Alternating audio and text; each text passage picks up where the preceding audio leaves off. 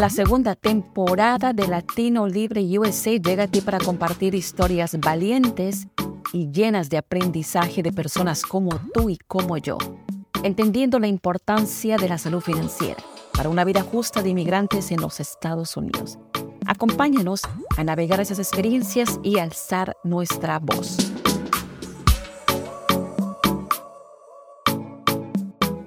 Y el día de hoy otra vez en Latino Libre USA estamos con otra persona como tú y como yo, un inmigrante que tiene su propia historia. Tengo el día de hoy a Marianne Sánchez, ella tiene 56 años de edad, es cusqueña desde Perú y bueno, vamos a saber más de Marianne Sánchez y vamos a conocer y cosas que podemos aprender de ella. Marianne, gracias por tomarte el tiempo de participar de este podcast y cuéntanos, ¿quién es Marian Sánchez?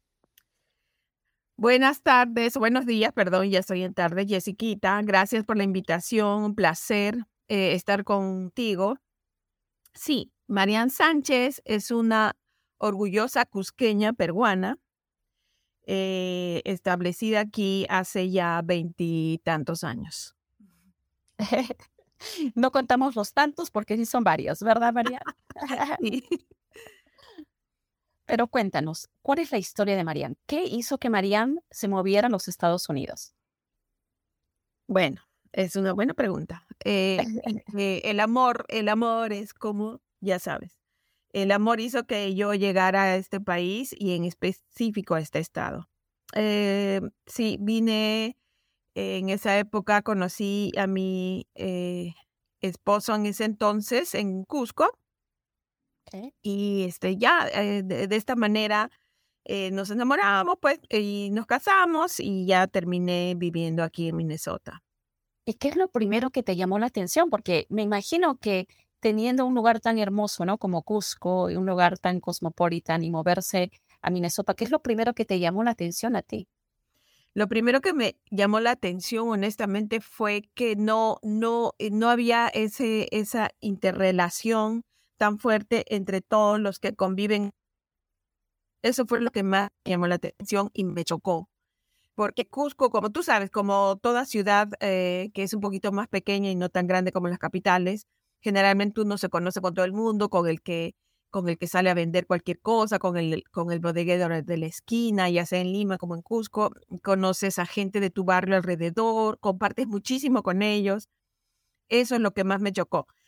Eh, y me llamó la atención. Yo decía, todos no sí, están afuera, eh, los, muchachos riendo, compartiendo, eh, las señoras no están conversando por cuando van a comprar algo, o sea, eso fue lo que más me chocó, la interrelación que existía entre las personas allá y que no encontraba aquí.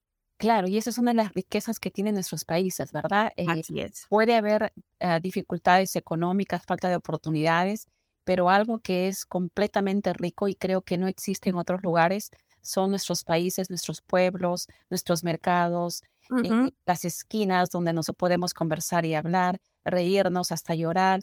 Y definitivamente creo que es algo no que nos cuentas no es algo que te ha pasado a ti, creo que le ha pasado absolutamente a todos los inmigrantes sentir, sentirse solos. ¿Y cómo pudiste enfrentar eso? Porque creo que es bien fácil venirse, tú sabes, eh, enamorarse, casarse, pero a la hora de la vida real las cosas cambian porque uno se siente solo y uno empieza a proponer qué es lo que quiere ahora en su vida. Sí. ¿Cómo tú pudiste enfrentar eso? Porque me imagino una persona conociéndote como eres, eh, tan amiguera, con tanto espíritu, con tanto amor a la vida, ¿cómo enfrentaste? Porque me imagino que en este momento hay gente que nos escucha y se acaba de mover en las mismas circunstancias que tú. Sí, sí, sí, puede ser. Bueno, fíjate que yo eh, decidí, dije, bueno, eh, no, no, no tengo eso acá, entonces tengo que crearlo. Es así donde yo empecé, porque yo trabajaba como productora ya de mm, independiente para, para, para algunas agencias de eh, canales de televisión en Lima y trabajábamos con un grupo produciendo los comerciales. Entonces, desde ese momento ya desde Cusco también empecé a hacer algunos eventos produciendo, llevando artistas allá y todo. Entonces, eh, la producción siempre me di cuenta que era mi pasión. Entonces dije, voy a producir algo que me atraiga a la gente y, me obliga a correlacionarme con otras personas, ¿no? Entonces, este, como yo tenía eh, ya eh, experiencia en producción de eventos, que es lo que estaba haciendo, trabajando en algunos em, comerciales para la televisión peruana, eh, empecé a, idear algo que pudiera trabajar y, podría solucionar de alguna manera este tema.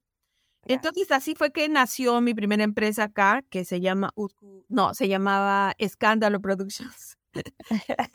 Entonces, y eh, conversé con un, con un, con una, mm, eh, una discoteca y restaurante a la vez, que era la, que hasta ahora existe, es la Conga y conversé con el dueño para ver si podíamos hacer una noche de rock en español, porque siempre ha sido una de mis pasiones también, la música, en especial el rock en español. Entonces fue que creé este, las noches de rock los miércoles. Wow. Y tuvo, innovadora. tuvo, tuvo, mucha acogida, venía gente de que estaba eh, sufriendo el mismo problema y que no encontrarse con sus compatriotas o latinoamericanos y con su música y de esta manera con su cultura, ¿no?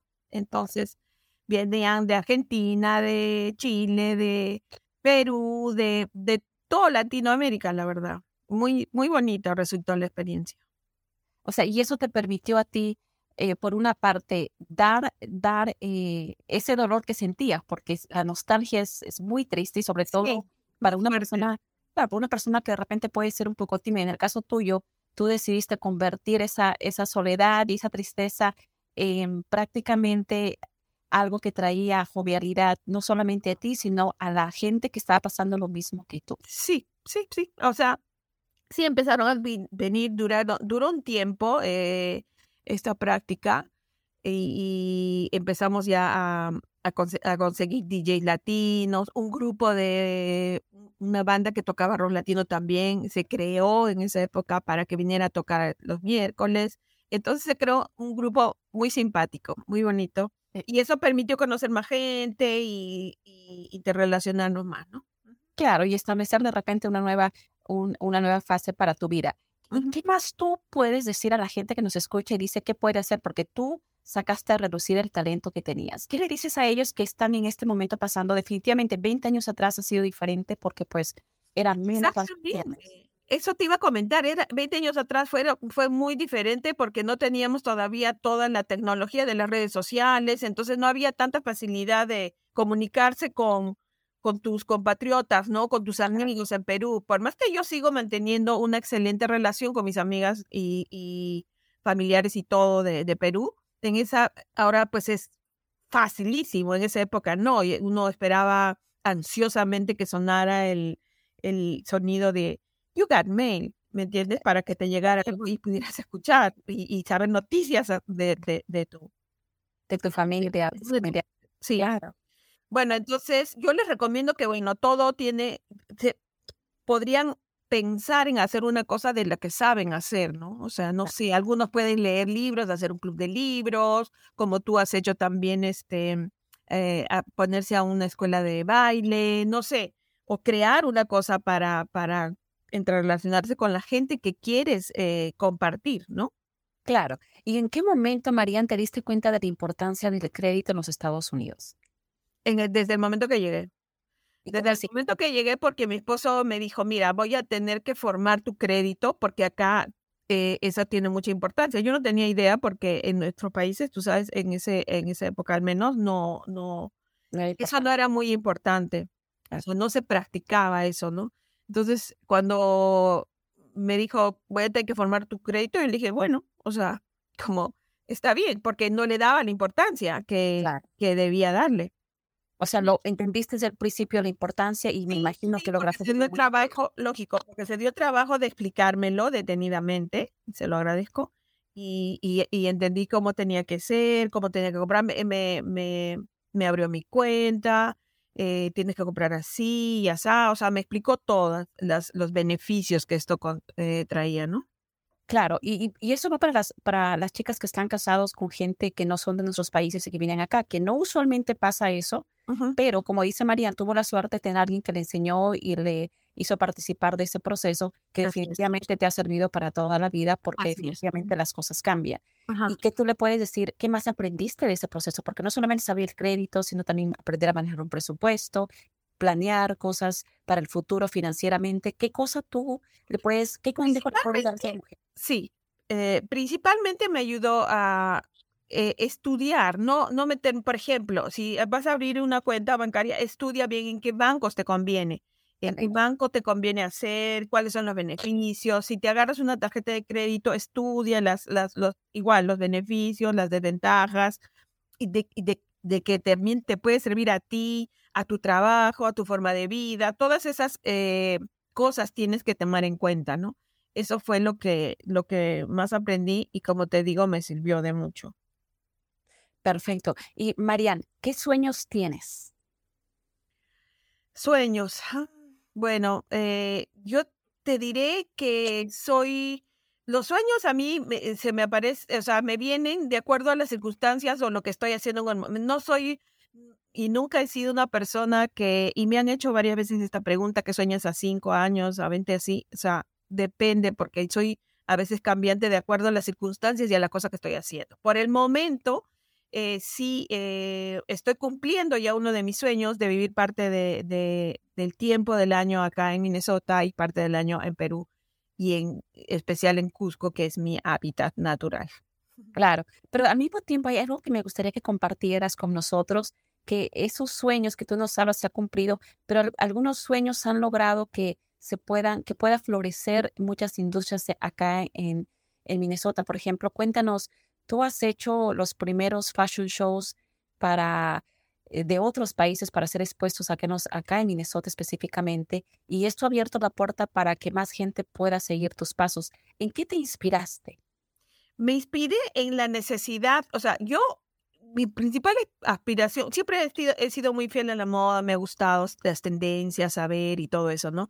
Entonces, cuando yo iba al mall, iba a, eh, hace 20 años yo no veía tanta exposición a, otros eh, gustos y, culturas en ese aspecto, tanto en la comida como también en la ropa. Veía que era muchísimo más tradicional siempre por acá, ¿no? Entonces, después de un tiempo ya vi que fue incursionando a este mercado este, cosas como, tanto en la comida, se abrieron restaurantes diversos, igual fue en la moda, empezó a entrar más color, empezaron a entrar marcas europeas, entonces yo dije, ¿por qué no entrar nuestras marcas aquí que son, que no tienen absolutamente nada que envidiar a ninguna otra marca del mundo? Claro. Entonces, eso fue lo que me inspiró. Entonces yo dije, yo creo que puedo hacer el puente que haga que que haga que las marcas y productores latinoamericanos, porque no solo de Perú, puedan abrirse mercado aquí en las tiendas y tener y vender a, a, las tiendas, a las líneas grandes y qué sé yo, ¿no? Entonces fue así que eso fue lo que me inspiró en empezar a abrir mercado para marcas eh, latinoamericanas. Y así fue que hicimos el primer fashion show de Perú, luego hicimos el de México y el de Colombia. Excelente. Y definitivamente eso ha abierto muchas puertas para otras eh, personas como tú que, que, están haciendo lo mismo. Definitivamente ha sido una pionera en muchas cosas. Y bueno, te agradecemos por, por este tiempo que te has tomado con nosotros, Marian.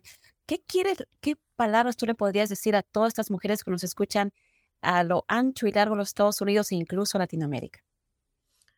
Pues que sueñen eh, y concreten. paso a paso se puede lograr. Sí, definitivamente. No es nada fácil, no, nada, o sea, todo ha sido difícil. Todos los procesos que he emprendido aquí en este país no han sido fáciles, pero con perseverancia y paciencia, la verdad que se puede lograr. Incluso con las caídas, ¿verdad? Creo que las caídas también enseñan. muchísimo. Muchísimo. Muchísimas gracias, Marian, por este valioso testimonio y otra vez de un, de un eh, inmigrante a otro inmigrante, eh, todo lo que nos ha contado Marian, espero que les, les ayude en algo en este proceso. Así que conmigo será hasta nuestro próximo episodio en Latino Libre USA. Chao, Marian. Muchísimas gracias. Adiós a toda tu audiencia. Gracias por escucharnos. Te invito a apoyar este podcast suscribiéndote y compartiéndolo con más personas. Para enterarte de nuevos episodios, síguenos en Facebook e Instagram como Hispanic Solutions Group, donde también te ayudamos a construir y reparar tu crédito en los Estados Unidos. Porque una comunidad informada es una comunidad fortalecida.